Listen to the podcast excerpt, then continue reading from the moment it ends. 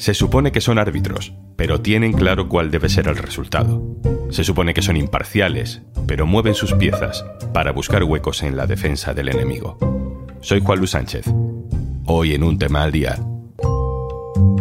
Rebelión, terrorismo, traición. El ajedrez de los jueces contra la amnistía.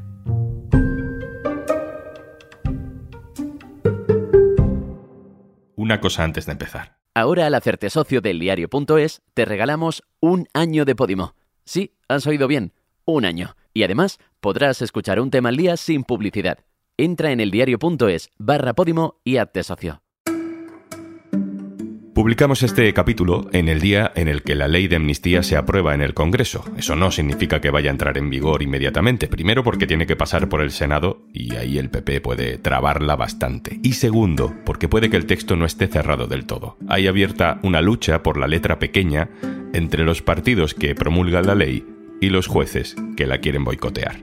Es como una partida de ajedrez o de ping-pong o de cuatro en raya. Elige la metáfora que más te guste. La cosa es que el árbitro se ha puesto a jugar.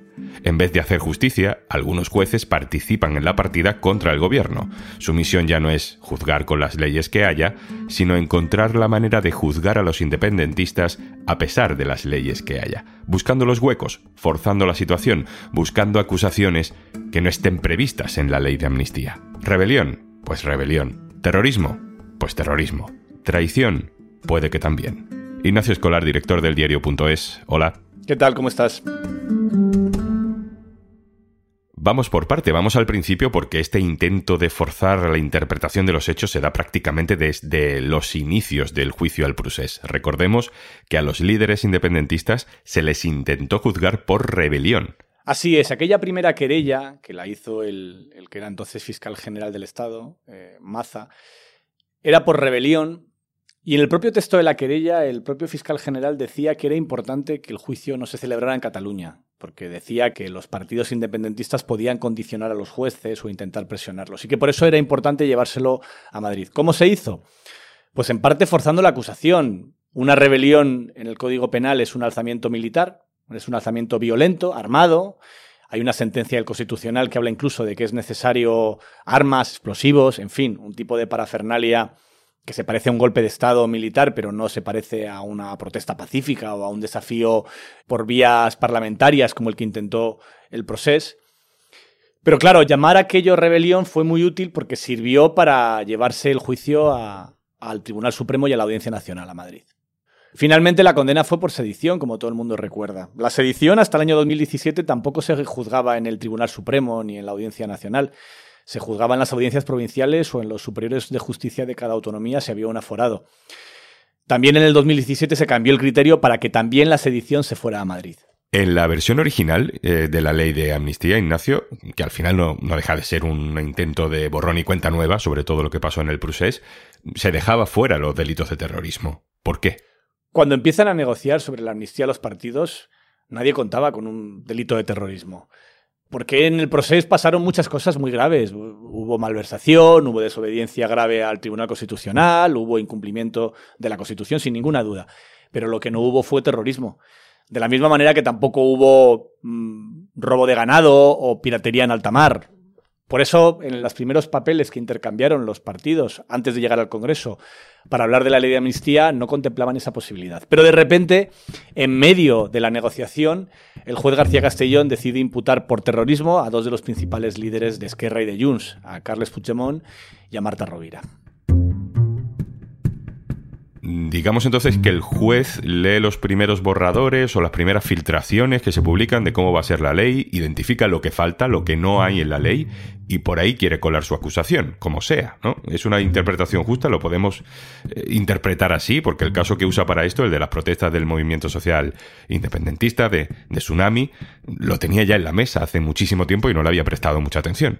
El caso llevaba cuatro años en investigación y quien más desmonta los argumentos del juez es el propio fiscal anticorrupción, la Fiscalía Anticorrupción que está personada y que lo que dice es aquí no hay ninguna prueba nueva, no hay ninguna diligencia nueva, no hay ningún indicio nuevo, no hay ninguna razón para que de repente descubras que el supuesto señor X del Tsunami Democratic, que era una plataforma en Internet, acordaos, para organizar manifestaciones espontáneas y no convocadas y de esa manera generar un mayor impacto público, y que hicieron básicamente cuatro cosas.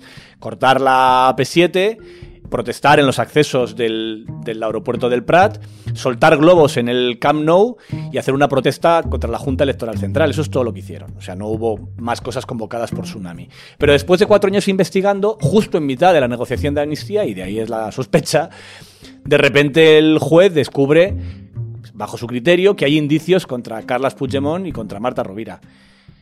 Algo que era una causa que llevaba a un ritmo súper despacio durante años y años, de repente se convierte en una trama en la que aparece cada día un indicio nuevo, un procesado nuevo, un delito nuevo, en fin. Es todo bastante disparatado. ¿Y cuáles son los indicios o los hechos, Ignacio, que justificarían una acusación por terrorismo? Pues mira, básicamente los indicios en los cuales sujeta el terrorismo es en un primer momento, eh, en noviembre dice que ha aparecido una víctima de terrorismo.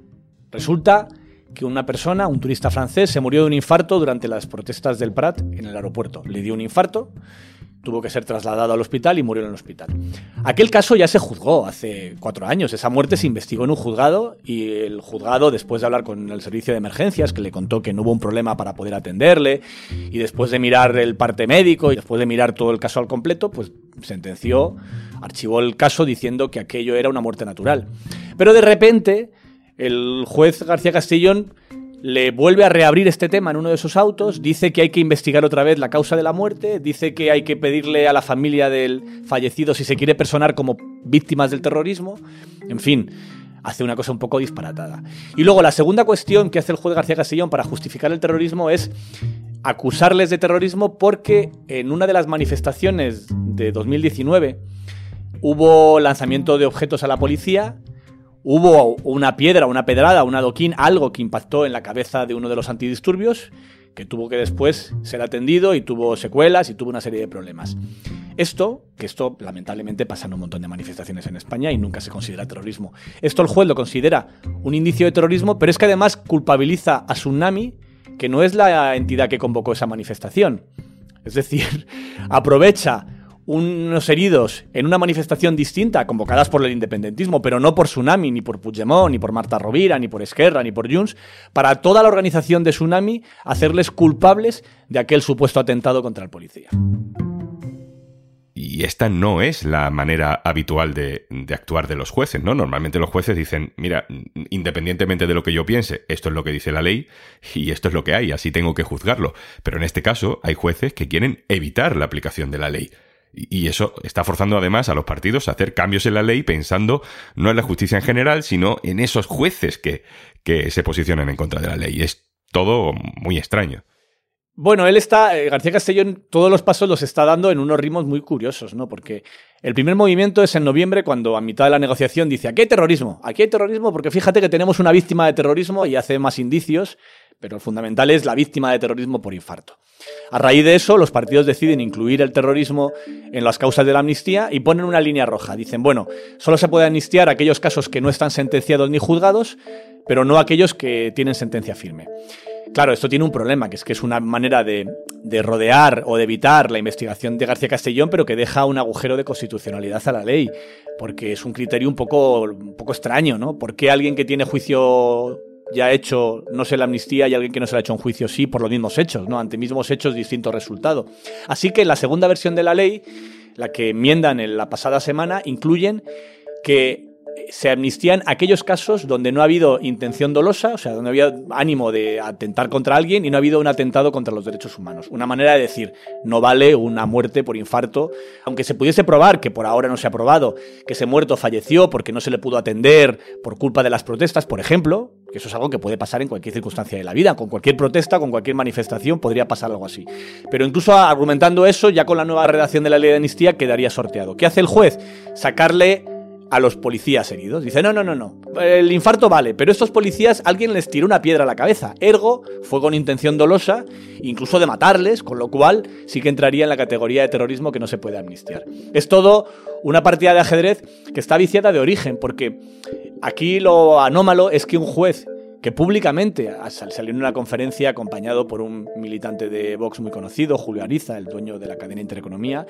Allí dijo que no le gustaba la amnistía y criticó la amnistía abiertamente. Yo únicamente como ciudadano podía decir dos cosas. Uno, que en la Constitución tampoco está prohibida la esclavitud y sin embargo no es posible y no está prohibida expresamente.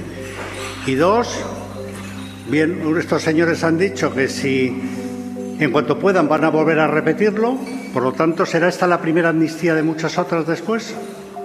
Que un juez que critica abiertamente una ley esté llevando en sus tribunales casos afectados por esa ley, pues sería una causa de recusación bastante evidente. Tú no puedes romper tu imagen de imparcialidad.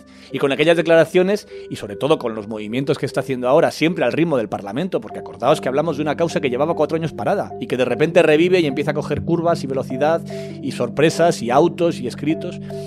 Es ahí donde está, yo creo que la gran prueba de que la instrucción que está haciendo el juez García Castellón obedece en muchos casos a criterios políticos y no judiciales. Hay un caso por ahí que recordábamos hace poco también en la redacción, Ignacio, sobre aquellos CDR a los que pillaron supuestamente intentando fabricar explosivos. No sé si por ahí es por, por otro camino en el que puede colarse un intento de acusación de terrorismo al independentismo en general y a los políticos en particular. En realidad no, porque esa causa concreta ya está vista para juicio, ya está cerrada la instrucción y ya ha salido de la Audiencia Nacional del juzgado de García Castellón. De lo que hablamos aquí no es de eso. No hay ningún nexo que te conecte lo que hacía Tsunami con los explosivos y tampoco hay ningún nexo bastante racional o bastante certero, ni siquiera entre Puigdemont y los Tsunami, eh, la propia organización de los Tsunami, más allá de que obviamente son todos independentistas. En el caso de Tsunami Democratic no hay explosivos, lo que hay es un corte de carreteras en la AP7 que no es muy distinto al corte de la A6 en Madrid que hicieron los manifestantes en Ferraz. Policías heridos en manifestaciones, exactamente igual que hubo policías heridos en las manifestaciones de Ferraz. Y hay también un infarto, que oye, infartos en manifestaciones, estoy seguro de que alguna más encontraríamos si buscamos bien. Pero hasta ahora a nadie se le había ocurrido relacionar un muerto por un infarto con un atentado terrorista. El borrador de la ley se ha modificado precisamente para incluir esos supuestos delitos de terrorismo que en realidad mm, son difíciles de, probar. Ese borrador ya está avanzando en el Congreso, pero tenemos más movimientos. En otro caso, con otro juez implicado que quiere revivir aquello de la trama rusa del independentismo catalán. ¿Qué sabemos de eso, Ignacio? Esto lo avancé en mi artículo del fin de semana. Conté que los partidos independentistas temían que además de la acusación de terrorismo apareciese una acusación nueva, precisamente para sortear la ley. Hay un delito que tampoco está amnistiado y que son los delitos de traición. Y hay un caso que estaba medio archivado, durmiente, que se había cerrado parcialmente y que ahora de repente ha renacido, que es el caso Bollock, que es un caso en un juzgado de Barcelona donde un juez está investigando las conexiones entre el independentismo y el gobierno ruso. Claro, ¿qué temen los independentistas? Que hagan la misma, el mismo truco. Como la traición no está incluida en la amnistía, abrir una nueva causa imputando a todos los líderes independentistas por traición.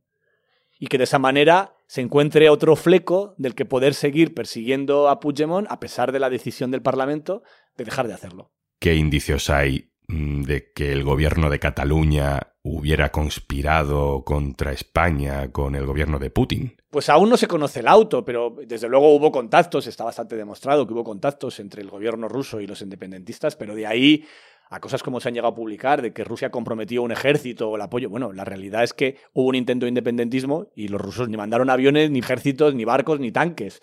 Es decir, que todo esto se basa en hipótesis que la realidad, lo que sabemos, porque está en la historia, es que nunca se cumplieron. Ni hubo atentados, ni hubo barcos rusos, ni hubo... Sí, sí, claro que hubo un movimiento independentista, claro que hubo ilegalidades, claro que hubo delitos, pero son delitos muy distintos a la traición y al terrorismo.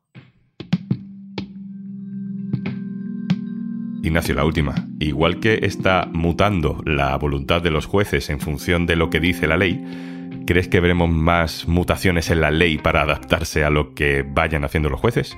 Pues esto es una de las cuestiones con las que arranca la semana, porque desde el mundo independentista quieren volver a cambiar la ley para blindarla todavía más y evitarse ese tipo de sustos a futuro, y desde el Partido Socialista se resiste mucho a ello. Lo que argumentan en el Partido Socialista es, a ver, no podemos evitar que salgan investigaciones de este tipo, van a pasar, igual que antes acusaban de rebelión y luego no era rebelión, esto no está en nuestras manos. Lo que sí está en nuestras manos es hacer una ley que a lo mejor no va a cubrir al 100% de los independentistas, va a cubrir al noventa y tantos por ciento, y que luego estamos seguros, dicen desde el PSOE, que cuando vaya avanzando la causa y vaya siendo evidente que no hay material real para acusar de terrorismo a nadie, pues eso caerá por su propio peso.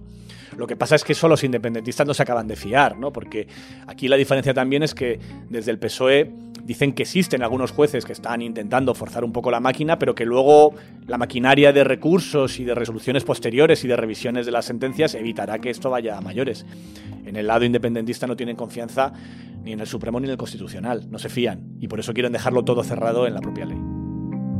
Ignacio Escolar, director del diario.es. Gracias. Gracias a ti, Juan Lu. Y antes de marcharnos, Aburrirse en Podimo está prohibido, y últimamente entre tantos estrenos hemos pensado en que ibas a necesitar bastante tiempo para descubrir todo nuestro contenido exclusivo. Así que hemos dicho un año, y eso es lo que te regalamos si te haces socio o socia del diario.es en el diario.es barra Podimo. Esto es un tema al día, el podcast del diario.es. Si te gusta lo que hacemos, necesitamos tu apoyo. Hazte socio, hazte socia del diario.es en el diario.es barra socio. El podcast lo producen Carmen Ibáñez, Marcos García Santonja e Izaskun Pérez. El montaje es de Pedro Nogales. Yo soy Juan Luis Sánchez. Mañana, otro tema.